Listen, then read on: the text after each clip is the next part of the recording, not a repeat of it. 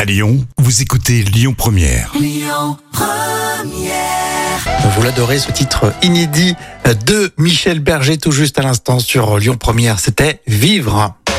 Euh, les fœtus et la pollution, c'est dans l'instant culture et c'est pour épater les collègues avec professeur Jam. Comment ça va Ça va super et toi Rémi Ouais, très très bien. Alors peut-être que cette question elle est dérangeante, euh, je m'en rends bien compte, mais on doit la poser. Hein on est courageux. On est courageux, on balance.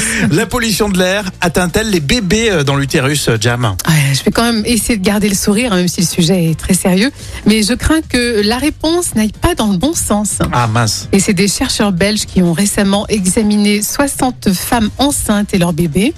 Ils ont également analysé des échantillons de tissus de 36 fœtus qui avaient été avortés entre 7 et 20 semaines de gestation. Mhm. En mauvaise nouvelle, les chercheurs ont trouvé des preuves, et oui, des vra- vraiment des vraies preuves. Ouais, ouais. C'est des particules de pollution de l'air qui ont été trouvées dans le fœtus.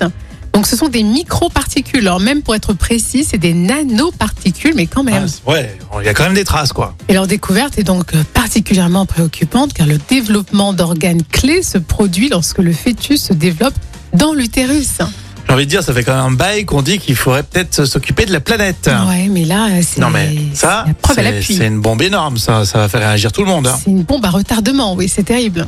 Bien dit, on continue avec les infos. Amaury Maigret nous rejoint pour l'actu lyonnaise et puis Diana Ross sur Lyon Première.